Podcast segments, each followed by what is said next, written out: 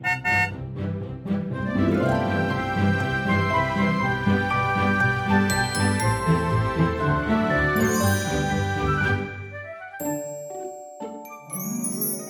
迎一起跟着 JK 过一年，陪你找到真心想做的事情。我是 Kevin，我是 Jerome，然后也欢迎 Noel。我们今天邀请他来跟我们一起聊一下梦想跟热情这个主题。Hello，大家好，我是 Noel。大家好，所以其实上一集我们跟大家聊过关于一些第一等份梦想跟热情的一些最基础的一些想法，这个初始的等份的这个部分呢、啊，不知道大家回去之后有没有跟着我们的这一些小练习去好好的觉察自己生命里面的一些梦想跟热情可以是什么呢？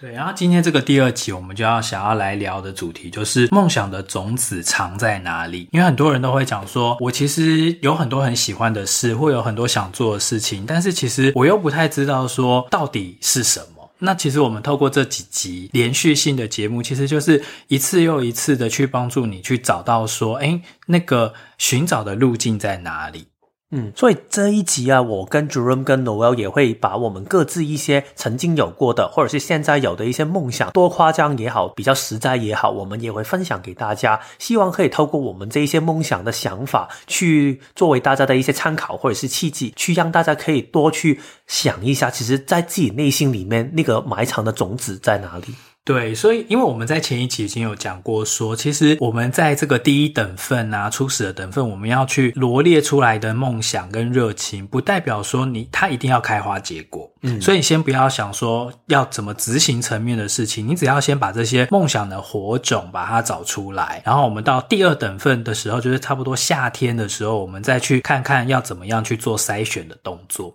所以今天我们要来聊的是那个，就是我们这三个人啊，曾经。有过的梦想，但有可能是没有开花结果的。但是我们那个时候还是有这样的梦想，那也有可能是对未来的一些梦想。好，那我们现在就一个一个来聊。首先我们要来聊的呢是 Kevin，我很紧张。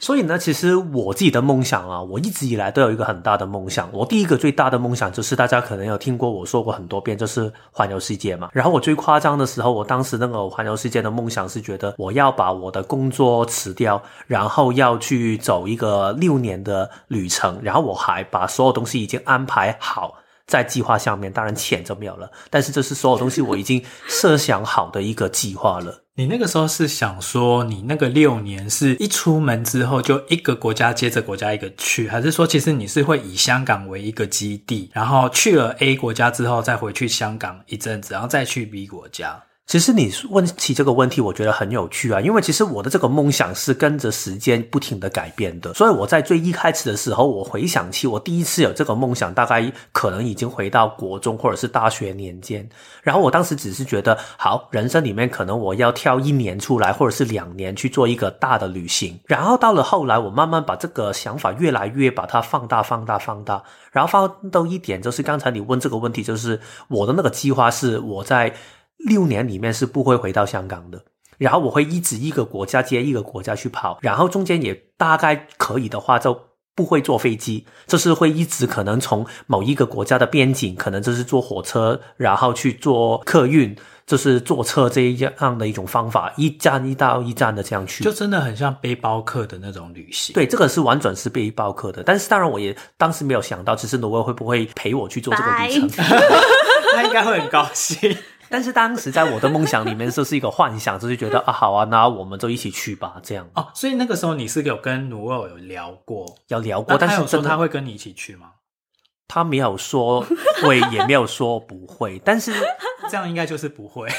因为当时的，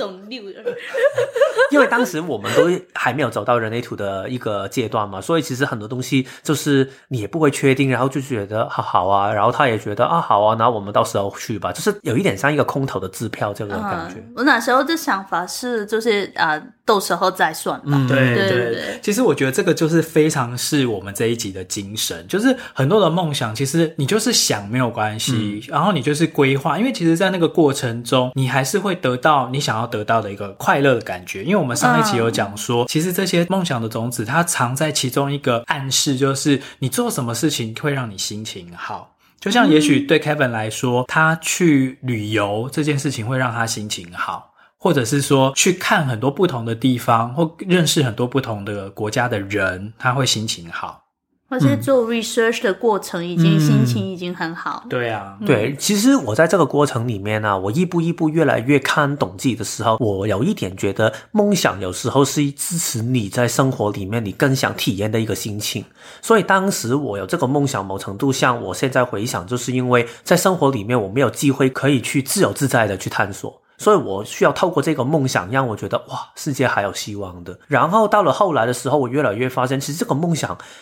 我现在还是会很想去环游世界不同的地方，但是我不一定会执着在于我一定要用这样的方法去做出这个梦想，因为我觉得我在这个旅程里面呢，我一步一步的去把这个梦想越来越精准化，看出其实里面有什么东西是我喜欢的，然后有什么东西是我自己觉得没有这么喜欢或者是没有这么擅长的。所以其实现在如果我在想的话，这个已经不再是我的梦想了，所谓的环游世界，但是可能在世界上面某一些一段段的旅程，可能就是还是我的梦想之一。那那目前你已经在做呢？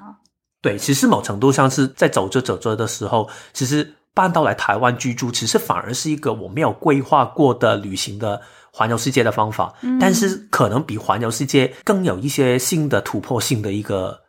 实现梦想的过程吧。嗯，因为其实搬到台湾来住的这个过程啊，你一样是达到了你就是譬如说到了另外一个国家，嗯、或者是认识了一些不同的人、嗯、不同的文化背景，或者是什么交一些新的朋友，拓展自己的眼界。嗯，对，然后又深度的认识台湾的历史，嗯，对啊，所以我觉得有时候梦想，只要你想到的时候，然后你突然可能忘记了，你没有特别的注意要实行它，但是它可能就会在某一个当下，很自然的透过你的身体去呈现出来了。嗯，因为我我觉得的是，你当你有想过的时候，它就已经留在你的潜意识当中啊。对，你总会在就是生活中不知不觉的，就是在塑形你，而你不知觉。嗯嗯。嗯对，那除了这个环游世界以外呢？你目前因为这个是我们讲说过去的梦想嘛，虽然它后来没有开花结果，但是某种程度上它也有它自己实现的方式了。嗯、但是离你现在如果看未来呢？你的未来有没有什么新的梦想？其实我有一个梦想，也是好像刚才说环游世界这个部分一直在不停的受证的。然后其中一个梦想就是工作跟赚钱这个关系，因为。如果把它变成一个梦想的一句话来说，我觉得就是如何可以不要为了赚钱去过生活。这句话我觉得有一点复杂，但是我的意思是说，其实我还是要赚钱。生活还是需要钱去支持生活嘛？但是我的目标不是为了哦，所以我要生活，我要用多少的钱，所以我要努力赚钱。换句话来说，其实赚钱跟生活不是一个二元性的东西。我同时可以享受赚钱，但是同时我也会享受生活的东西。我没没有一刻是觉得我现在要赚钱是为了某一个东西出现的，所以我是很单纯的，每一刻都享受在生活里面。这个我觉得是我慢慢开始做到，但是是我很想去得到的一个。警戒或者是一个的生活的模式吧。所以你过去在赚钱的时候，其实都是为了想说，我这个钱赚了之后，我存下来是以便于我以后六年要去环游世界的基金。嗯，我觉得有一点是这样。其实我觉得一方面就好像大部分人上班都是这个想法嘛，就是可能，那我要生活啊，那我当然要赚钱。然后不是很多人就是期待每一年里面可以放一个很长的年假，然后可以去旅行吗？我当时就有一个很纳闷的想法，就是想，如果我们每一年只有那十多天的时间是开心的，但是另外上班的可能两百多天都是辛苦的，那这个生活的比例不是很奇怪吗？我怎么可以为了一个很开心的某几天，但是我一整年我都不开心。如果我可以找到一个方法是两百多天都很开心，反而可能另外的十多天其实我觉得没有所谓的话，那这个不是一个更好的做法吗？当时我觉得这个想法就埋下了一个种子在我的心里面，我想找到一样的这样的一种方法。所以，在我来台湾的这个过程里面，我以为原来可以离开一个所谓的一个企业的工作的方法，然后变成现在做人类图这一种工作，我就可以找到那个所谓的自由自在的感觉。但是，原来我的那个梦想也是越来越在那个旅途上面一直在受证，然后变成现在我更渴望的是，不是在于其实我要做什么，而是我找到只是我生活里面最可以让我开心的那个部分是什么。重点是在于生活。你现在在台湾的生活里面啊，你觉得哪些部分是你还保有这个就是旅行跟移动的这个梦想，但是同时又可以在台湾实现。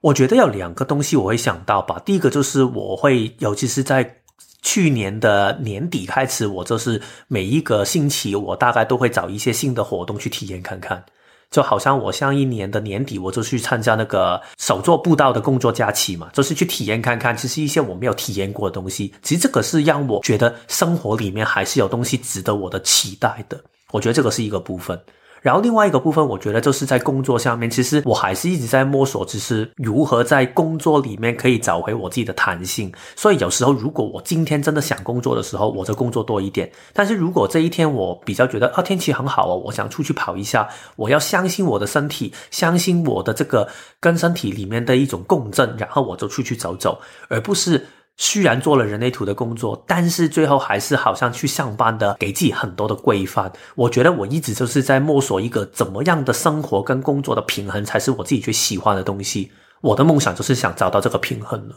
这样听起来其实就是很 freelancer 的生活。嗯，但是我觉得 freelancer 只是一个一个 title，然后 freelancer 其实你也可以有一些很跟。去企业上班很相同的心态，所以我觉得重点不是在于 freelancer 还是 corporate，而是你的心态。因为我曾经就是用一种 freelancer 的工作模式，但是我的心态根本就是一个上班的模式，就是给自己很多时间表啊，然后给自己很多 KPI 啊。如果是这样的话，其实你是 freelancer，但是你不 free。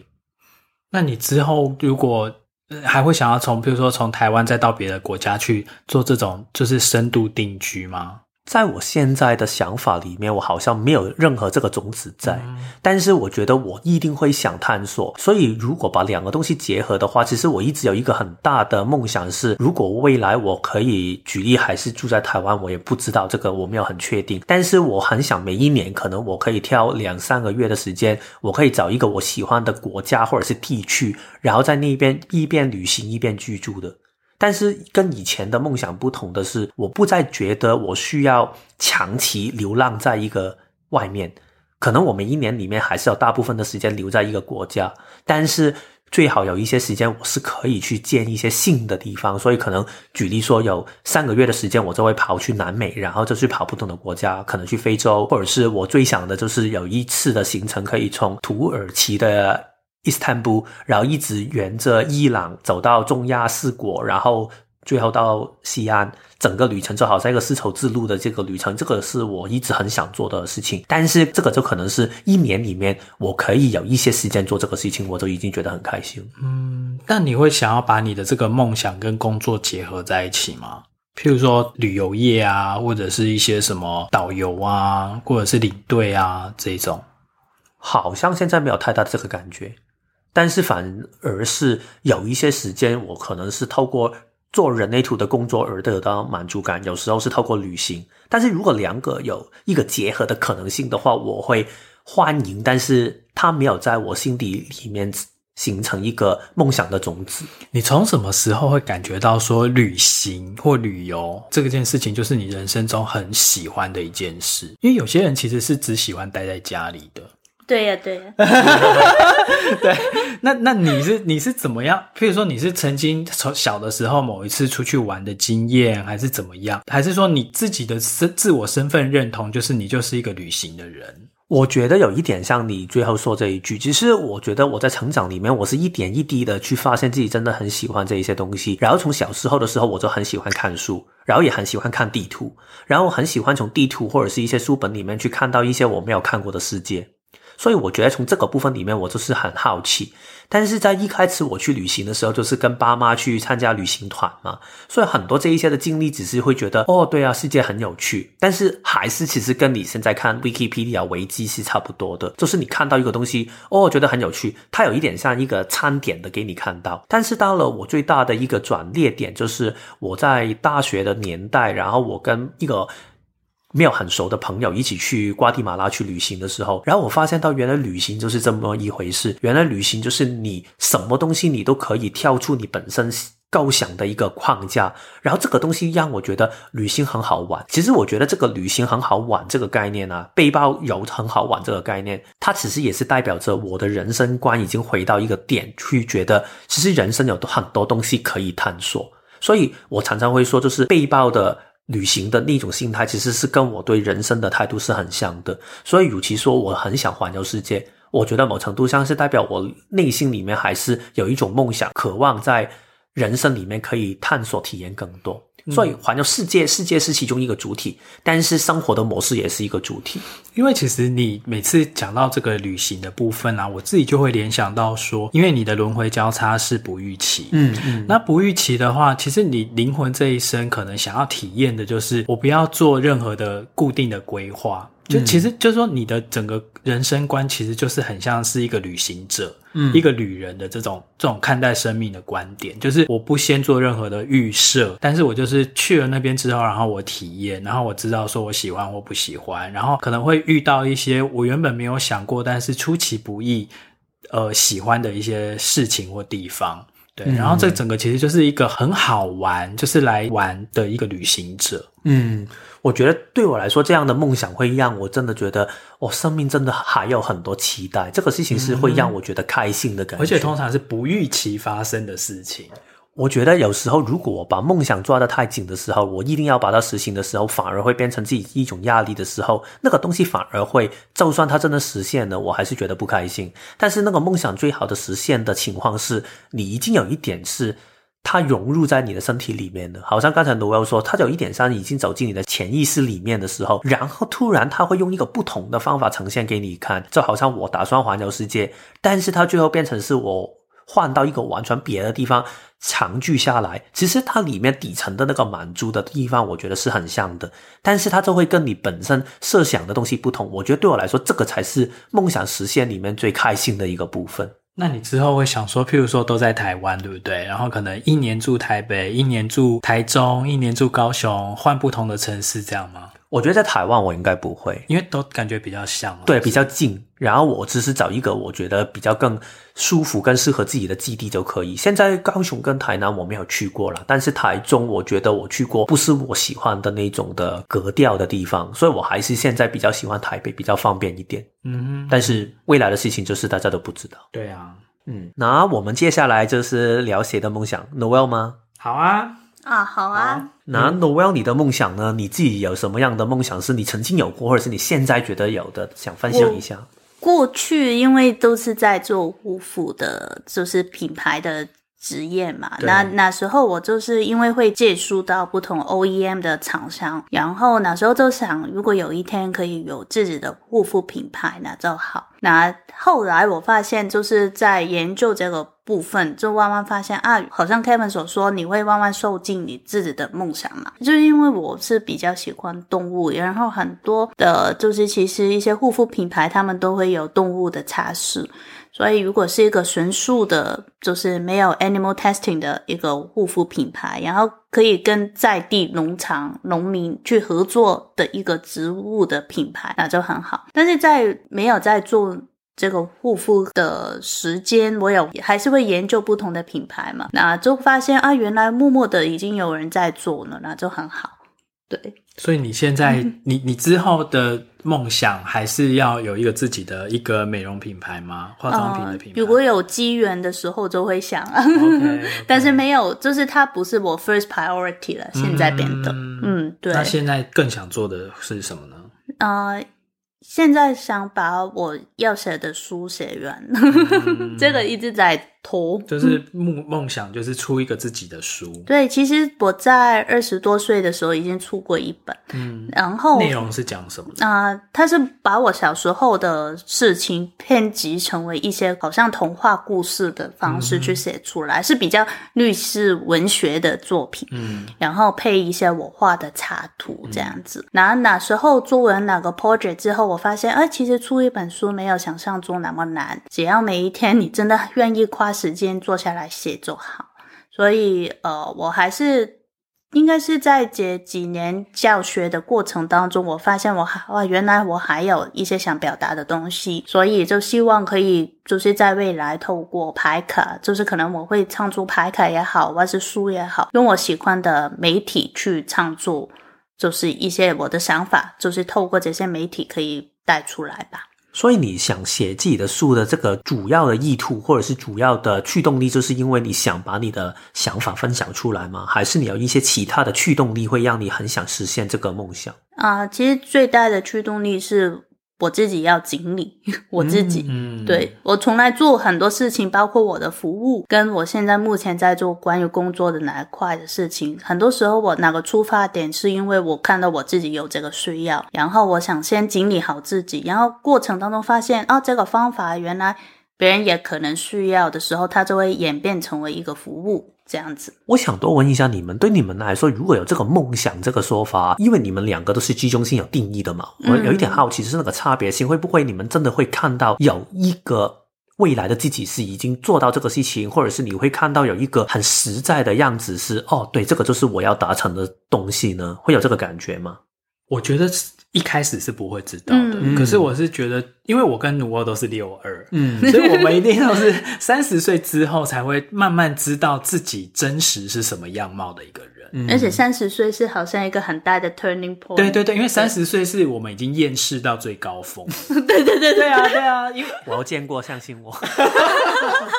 就是觉得说这个世界干脆毁灭算了，对对对对，对。但是到三十岁之后，尤其我像我现在都已经过四十了嘛，我会越来越感觉到说。去感受到那种人还是蛮美好，或者说这个地球还是蛮美好的，还是觉得说有好的一面，有它美丽的地方，对，有它美丽的地方，有觉得说哦，真的是可以真心的讲说那种什么 life is fantastic 这种感觉，嗯、对。可是三十岁之前的我们其实就是跌跌撞撞嘛，然后也找不到自己的价值，所以我觉得即使我们居中心有定义，可是也不是说从一出生我们就知道我们是谁。嗯，我们还是需要经过一个反复试错的过程。嗯，对。但是我觉得我到差不多三十几岁之后，我越来越知道，说我想要成为的自己，其实就是一个比较像是一个 healer，嗯，就是一个有疗愈能量的人。当然，前提是我们先把自己给疗愈好。所以我的想法，我自己是跟 Noelle 很像，就是我是在疗愈自我的过程里面，去知道说我的梦想是什么，以及因为我把自己疗愈好了之后，我就可以把这一些用在别人身上。那这个也蛮符合六二吧，就是一个 role model 的。对对，一个 role model，嗯，人生典范。啊，我人类图也懂一点点。对，你刚刚的问题是什么？他刚才是问居中心，啊，对，就是啊，然后，你会不会有一个很具体的？对对对对。呃，刚开始的时候会没有，但是在录像的过程当中，那个我会我会发现，我边走的时候路作为远程，然后可能我。把我的就是那个觉察拉回到自己身上的时候，我就会看见自己可以怎么样去达到我所谓的梦想。所以是那个梦想会越来越清楚、越来越具体的感觉吗？对对对对，没错。而且通常是如果我一确定要做的时候，我就大概会有一个就是可能方法跟方向。如果他很久都没有这方面的东西呢，可能我会再问一下自己呢，是不是我真的很想做？你说的这个东西啊，我有一点好奇啊，就是如果是这样的话，其实有梦想跟没有梦想的一个人，他呈现出来的一个能量的状态啊，跟那些线线的状态会有差别吗？会啊，因为如果你有梦想的时候，它会能量比较聚焦在一个方向，比方说，好像你喜欢旅行，那出外走走或是活动这些，就是哪些现象，它会比较 focus 在哪些地方啊？嗯，那你能量的度向就是比较清楚明确。嗯。嗯，所以其实设定目标还是很重要，对不对？嗯，就是你要先设定说我的那个能量要让它 focus 在哪一点。因为很多人都会说 go with the flow 嘛，嗯，就是，但是我我会觉得的是 go with the flow 是没有问题，但前提是你没有一个很想要达成的东西，啊、对，那你就可以 go with the flow 去享受当中的惊喜，跟他给你的就是 surprise 这样子。嗯、但是如果你有一个很想要做多的事情，那你太过 go with the flow 的时候，那你能量就会比较散开。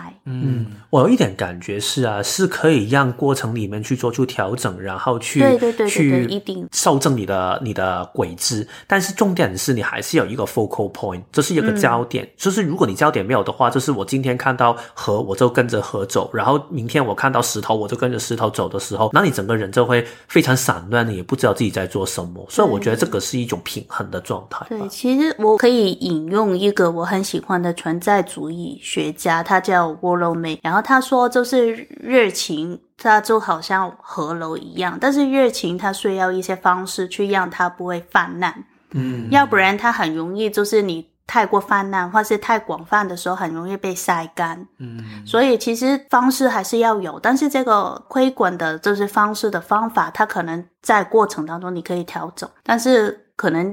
也需要一个比较明确的方向，或是一个至少你要想过，你才知道接下来我应该要怎么样。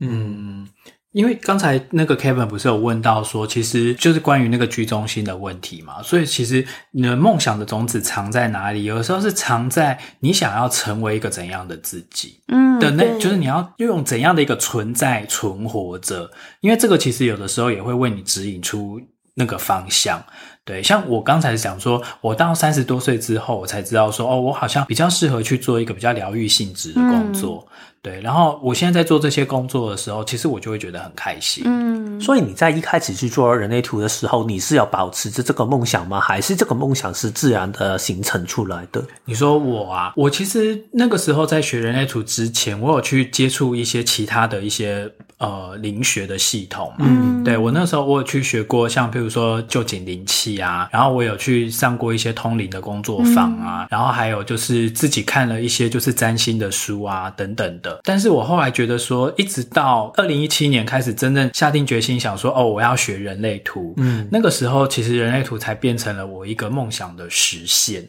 嗯，对。所以当时你学人类图的时候，已经保持着这个梦想，就是我要去未来做一个 healer。哦，其实更早之前。对，但是你在学人类图的时候，你也是有一种觉察，就是我要学人类图，就是因为我要透过这个工具去做这个 healer。对对对对对对对，嗯，对，因为其实更早之前，我还在就是一边工作，我那时候才三十出头的时候，我其实是有在工作下班之后，就周间的晚上跟周末，我去那个台北南洋街那边补习班，我去补那个就是可以考心理研究所。嗯，对，就是因为在台湾，你如果真的要做那种呃临床心理师或者是那种智商。心理师，你一定要有心理研究所的那个牌照，对，然后你要先有心那有那个学历，然后有了那个学历之后，你才可以去考那个心理师的证照。嗯、我想问一下，那个时间你是三十岁了没有？就是土星回归了？我那个时候，我这样推敲看看，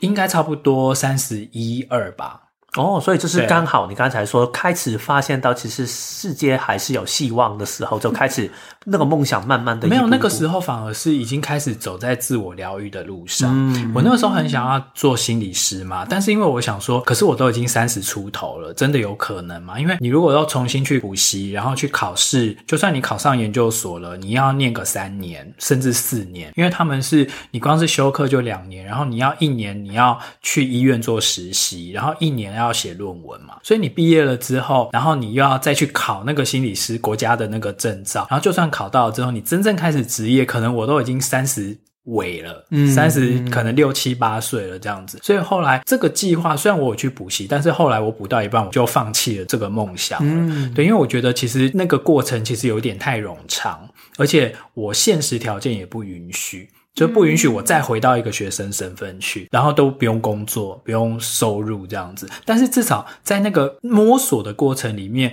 我越来越知道说我其实是适合走这条路的。对，因为我那时候我有一个朋友，他已经是心理研究所毕业的，然后他就。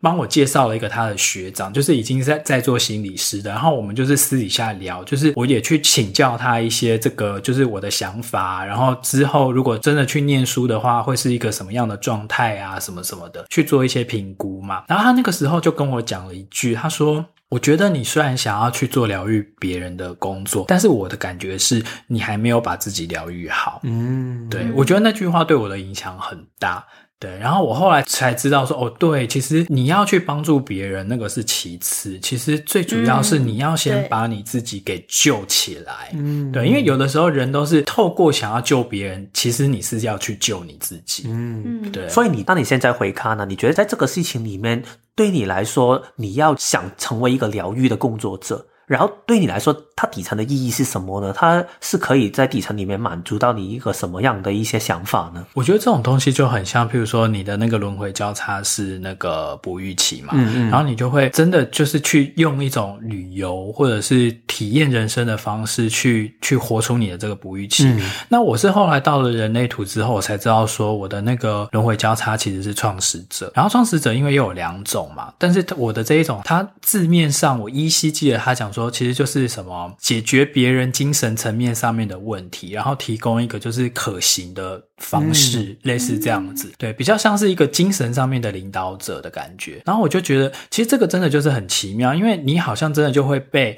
你轮回交叉里面设定的那一那个东西。给吸引，但是你当时还不知道自己的轮回交叉嘛？应该对对对对对对对，当时不知道。而且三十岁之前，其实我是一个对自己的内在完全没有任何就很无感的人，嗯，连跟自己的身体或跟自己的情绪都也没有什么连接的人，对。嗯，然后才一点一点的，慢慢的又走回到了，其实真的就是灵魂可能设定的路径就是这样子。对对对，然后这个梦想就一直留在你身边，就算你觉得有一些事情好像行不通，但是它就是在某一个对的时机点，然后遇到对的人，它自然就会让你这个种子可以在适合的时间，然后它慢慢会长出来，慢慢会发芽茁壮，这样子，就是他自己有他自己一个 process，他有他自己的一个流程，嗯、一个过程，对，嗯。嗯还有就是，我听你们就是我们今天这样子的讨论，我就看见，其实梦想有时候它也好像一个镜子。就是来关照你，其实你有什么真的想做，或是什么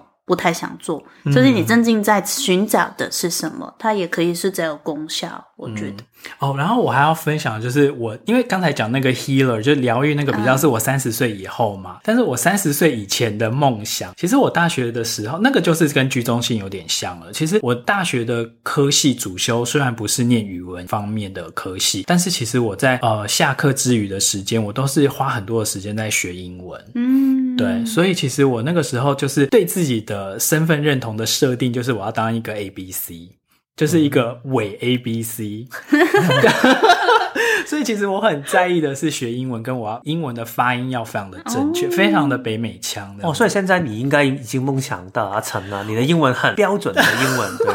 所以就我觉得这个很有趣的一点就是说，那个时候你有很强的梦想跟动力去做这件事情嘛。然后后来我得到的成果，虽然我也不是说英文真的多厉害，但是我出社会的第一份工作的确是做。呃，美语老师嘛，就儿童美语的老师，嗯、然后到一直到我现在的工作，其实最主要的能力其实就是靠英文。嗯，对，所以就是你曾经花努力的事情，嗯、他之后还是会用一些方式去回报你。哎，你说到这样的话，我反而想跳过来去问一下 Noelle。你刚才说你会有一个梦想，是有自己的一个护肤的品牌嘛？嗯，这个是你很年轻的时候就已经开始有，就是你在做这一些。护肤品牌的行销之前已经开始有这个想法，开始已经萌芽，还是之后才发生的？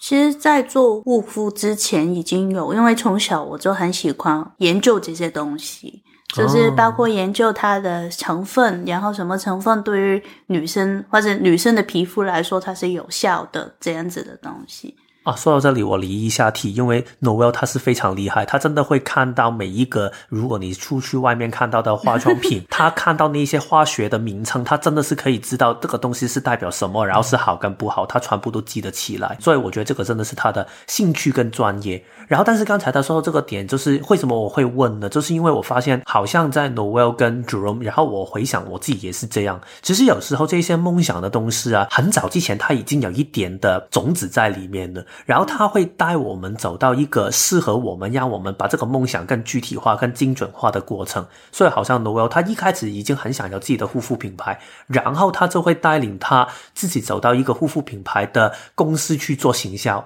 然后他就可以学会如何去管理嘛。然后现在他做的很多事情，可能他要创立自己的品牌的时候，他也会拿到这个经历，之后拼合在一起的时候，那个梦想就会越来越近。然后好像 Jerome 的，可能他一开始的那个梦想只是要做好美语，然后之后那个美语的英文的部分，也可能让他之后可以去国外连线去学人类图，所以很多之后的东西，他可能吸收人类图的东西也会有一个不同的角度。所以这些东西有一点像，只要你的那个梦想撒的种子撒的对的话，它自然在会一步一步的会让你的这个生命里面的一个更大的梦想会形成。其实你只要负责去做这个播种的动作，嗯、那后面这个种子它会不会发芽，会不会长大，会不会开花结果，那个其实。其实也不是说单靠你个人的努力或意志力，对对对，那个也要整个天时地利人和。嗯，所以你我们自己能做到的，其实就是一直不断的去播种，然后可能对你的种子浇水，然后剩下来的就是看整个宇宙它那个整个因缘的安排，对因缘的这些安排、因缘的促成等等，而且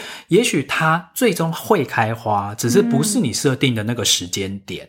或是你想的方式。对，嗯，对啊，我觉得反而太用力的话，有时候就可能你太快会把这个梦想自己审查掉了。所以有时候这些梦想的东西，我觉得反而回到一个最基本，就是一种尝试的态度。这一年我想体验的是什么？然后我想这一年达成的梦想，不要相信那种一辈子的梦想。其实我觉得梦想并不一定要想的这么大。虽然刚才我们说什么环游世界啊，或者是做一个疗愈师啊等等这一些可能会比较大，但是其实你也可以订立一些这个月的梦想，或者是这一年的梦想，其实也是。可以的，嗯，对。最后要问看看 Noelle 啊，就是说，嗯、因为很多人，我相信我们很多的客户也是，就是他来找我们的时候，其实都会想说，不太知道说我人生的方向在哪里，或者是我到底适合做什么样的事情。或者是工作，嗯、或者是说我的热情到底在哪？因为有些人他的热情其实已经被整个社会就是消耗殆尽了，他已经不觉得说活着有什么期待，或者是有什么好玩、有趣的事情。嗯、那对于这些人，你通常会给一个什么样的建议呢？让他在生活中可以练习。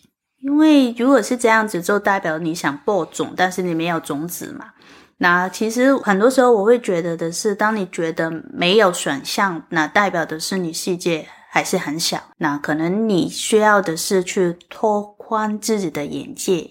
看书也好，看 YouTube 也好。现在太多的渠道让你可以吸收新的知识跟新的东西，因为当你的世界变得比较大的时候，选项就变得比较多，然后你就要可以透过你的尝试去看看什么是适合自己，什么不。这个说法听起来有一点像人类图我们常常说的回应。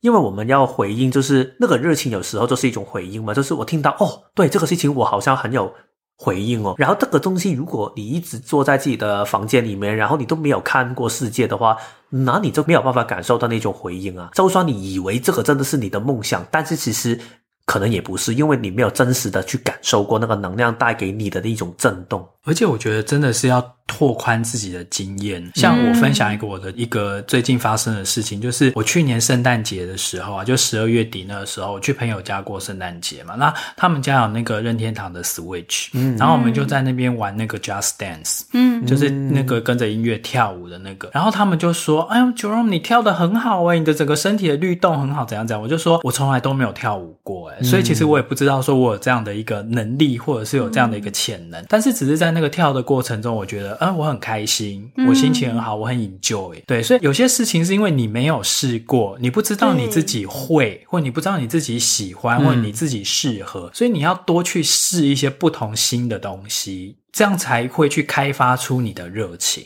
对，所以有时候其实，比方说，我知道可能有一些人相约我出去，以前的我会拒绝的，就是我不想待在家，我不要出去。你要跟他去那个世界环游世界吗？啊，不是。现在比较确定。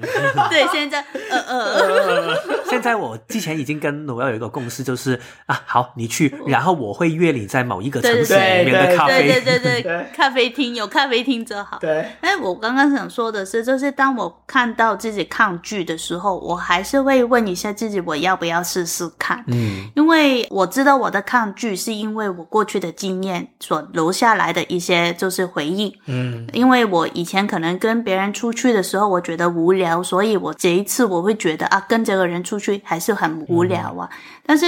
我后来会想的是，我会成长，代表外面的世界也会改变。嗯，嗯，那所以每一次当我拒绝，或是我有一个很大的抗拒的时候，我会都问自己：我是根据现在的这个环境也定下来的一个回应，还是我是根据以前的东西去运算出来的一个结果？嗯，如果是根据过去的，那我就会试试看，就是再试一次，是不是很抗拒？试过之后。真的很抗拒，拿下一次就可能隔一段比较长的时间再回来，这样子，嗯，也是一个觉察的过程，我觉得。所以回到刚才 Noel 说的这一个第一个的小意见呢，然后在接下来两个星期，大家就可以花多一些时间去做一些自己平常没有做过的事情，或者是很久没有做过的事情。可能就算上班，你也可以换一个不同的交通工具，换一条不同的路线，去看一下你会不会看到一些不同的风景，会带给你一些不同的冲击。可能你十年前爬过一次山，然后你现在就。也可以尝试一下，然后有一个朋友很可能很久没有约过你出来，然后如果你感觉对的话，那就约他出来喝一杯咖啡，看一下那个感觉会不会有一些什么样的改变。我觉得这一些就是接下来两个星期可以做的其中一个练习。对，就是跟我们上个星期的其中一个练习，就是二零二二年你想要有哪些新的体验？嗯，其实这个是有点。很类似的，就是你还是要做一些新奇、有趣、好玩的事情，嗯，因为在做那件事情的过程中，你的那个生命力会被点燃，你会渐渐去找到说，哦，什么叫做有热情的感觉，嗯，对，然后之后你就会更知道。对对对，然后第二个是我自己很喜欢的一个小练习，就是叫 list out the dreams。所以其实要做些，因为这个我也常常做，有时候做的太过分。然后就是会，你把现在你很想做到的事情，然后先把它记录在你写下来也可以，或者是你在一个 Excel 的表单下面记录下来就可以。在这个过程里面呢，你不要做任何的批判，就是想到就写下来，想到就写下来，就是整理好。然后可能你可以睡一觉，然后明天再重来看。在每一天重看这个 list 的时候，你就看一下在这个表单上面有什么样的东西会给你最大的回应。这样的话，你就可以越来越去聚焦清楚，对你来说那个梦想让你会最容易去达成，或者是最想去达成。你的意思是说，譬如说我先拿一张白纸，然后我就想到什么就写，嗯、譬如说上烹饪课，然后什么去学打网球，嗯、然后去什么去上什么什么的线上课程，就全部都先写，先不管我喜欢或不喜欢，对对对，然后等到隔还是喜欢的，如果不喜欢，我就先不写哦，或者是如果有一点点喜欢，我也可以写，但是如果你一看到就觉得。哦不想，就是可能我现在跟你说你要去可能划船去某一个地方，然后你根本都没有反应的话，我觉得你就可以不用写。但是如果你在想这个东西，觉得哎很有趣哦，但是我没有钱，这些东西你就不用理会它了。就是把一些你觉得有让你可以兴奋。有满足感的东西先写下来，嗯，等于就是就是我先列出一个我的梦想清单，对对对，对，然后可能到最后你说隔天之后我再看我，比如说建股对哪一个最优先有回应，嗯，然后我就可以先去做。对，当然如果你是投射者或者是显示者，就是可以回到你的 nature 权威去看这个事情对你来说是不是正确。因为我用自己作为例子的时候啊，我来到台湾，我已经做过几次这样的一个。梦想清单，对对对，就举例说，可能我在台湾，我想做一些什么样的体验？可能去小巨蛋去看一个演唱会，可能是去某一个地方去划船，或者是你要去登一些玉山，或者是某一些什么样的步道，所以我都会把它写下来。然后这个清单有时候我会翻出来看，然后你会发现到，诶，有一些以前以为很想做的事情，这一天就没有想做了。所以你就是聚焦在这一天里面，你看到这个清单下面。你最想去做的是什么样的东西？所以他可能会要加，会要减的。然后在工作里面，我也会这样去做，就是可能你工作下面有很多东西，你老板教你吩咐的事情，或者是你这一年你想达成的一些目标，先把它写下来。然后到了下一个星期或者是明天，你重看这个清单，看一下对你来说那一项项目是你最想在现在做的，那这个就是你下一刻。最想达成的梦想，我觉得这个就是作为一个先记录下来，然后方便我们往后再筛选的一个过程。嗯，我觉得这个蛮好的，因为有的时候你没有写下来的话，其实那个 idea 或者是那个想法在脑中就是一下子又过去了。对，然后之后你可能就又没有办法把它抓住。我觉得尤其是对我们这一些头脑或者是心智中心空白的人，其实我觉得特别有效，就是一有想法就把它先。记录下来，但是也不要花太多的力气去抓住它，嗯、写下来就可以。先写下来，然后你每一次，比如说，比如说你这张纸上面一共有八个或十个选项，但是你每一次去看它的时候，你觉得你第一眼停在哪里停最久？嗯也许哎，那个东西可能它就是有一个热情在里面呼唤你。对啊，我们一个星期的出去旅游都是用这样的心态去做的。哇哦，对，所以下一次要去哪里旅游？我明天会去登山。OK，拜。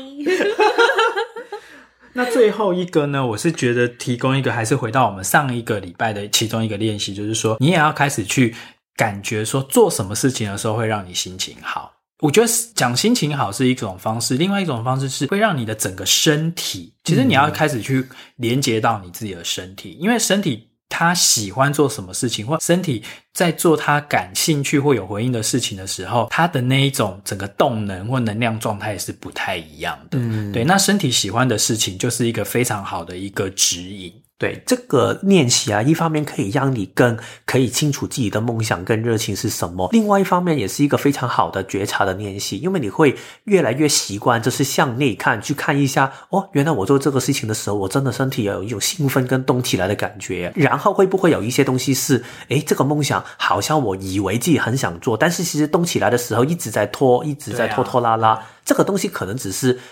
外面的世界觉得要实现的梦想，但是并不是你真心有动能去完成的一个梦想了。嗯嗯，好，那最后 Noelle 有没有什么要补充的呢？有那个，譬如说在能量的层次上，如果有人问你说：“老师，我就是一直不太知道说我的梦想在哪里啊？”那请问一下，我的梦想的种子到底藏在哪里？你会给他们什么样的建议？就是首先要，就是我刚刚一开始说的是，你多去看，嗯，因为多去看的时候，当你的就是知道的东西越多，代表你的灵魂的线，我想要说，灵魂的线能够抓住的东西的选项比较多，对，那他就可以选择。要不然，其实你一直在自己原有的世界当中一直在找，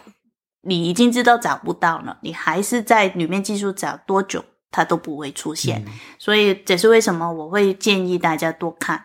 特别是看书，因为我常常觉得看书是一件非常就是划算的活动，因为那个写书的人一定是把他那一生最精华的东西都掉在书里面去，而你只需要花可能四个小时、五个小时，你都不可以把一个人的用一辈子领悟出来的东西吸收，所以其实看书是一个方法。然后现在是不是很多 YouTube 啊、Netflix 啊，很多东西可以看，是你去选择如何去使用这些媒介，也不是。因为我觉得在现在这个世界当中，如果你不去选择如何用这些媒体，他们就会为你下决定。嗯，因为好像演算法就会根据你看过的，他就一直推荐给你，然后你就会一直停留在你自己的同温层当中。对，所以这是为什么你要用一点力去啊。呃努力也好，或是用一些就是你自己的力量去为自己做选择，所以这是为什么我很喜欢看书，或是看真的是实体的杂志，是因为我可以自己选择，而不是透过网络推荐。嗯，因为网络推荐有它的好，是因为如果我对哪个 topic 有兴趣的，它会一直提供。但是如果我，比方说最近我比较喜欢就是煮东西，然后你你会发现，当你 YouTube 的频度看煮东西的看得多，他就一直推推推，嗯、一打开全都是煮东西的东西，这样子就是人会慢慢的失去自己选择的能力。嗯，所以我会觉得，如果当你真的觉得没有选择的时候，你可以去先多看，嗯嗯，然后能量上它也可以帮你打开更多的门，嗯，然后当你不把自己定义在某一个框架底下，你自然能够创出更多的可能性。嗯，所以啊，我们今天所分享的所有东西，我们就是想希望你们可以在接下来的两个星期，好好的放下一切的限制，然后好好的去狂想一下你自己心里面可以勾起你每一个热情的梦想。然后呢，我们两个星期之后呢，二月二十一号，我们就会回来第三集这个部分，会探讨一下在实现梦想这个部分下面会有什么样的一些阻碍需要我们去好好的去面对的，因为梦想。如何的狂想，我们最后还是要回到现实，所以这个就是我们第三集的内容。但是在第三集出现之前，这两个星期就好好的先狂想一下好了。嗯，然后我最后想要补充一个，就是如果你真的不知道说梦想的种子藏在哪里，其实有一个很根本的问自己的一个问题，就是说，如果哪一天我可以不用再为了赚钱而工作，嗯，譬如说你已经中了乐透，或者是你已经有什么几亿的那个资产啊，或干嘛，你再也不用想工作这件事，那你剩下来的人生。你想要怎么度过？嗯嗯，对，这也是一个蛮好的一个切入点。而且，如果你到你想这个问题的时候，你觉得开始是空白一片的，哎，对啊，好像我真的不知道我的人生应该有过什么的时候，那这个真的是一个很好的起点，开始去找出自己的梦想跟热情了。嗯，好好的活，好好的过每一天，这样子。嗯、好，谢谢你今天的收听，那我们就下次见喽，拜拜。拜拜。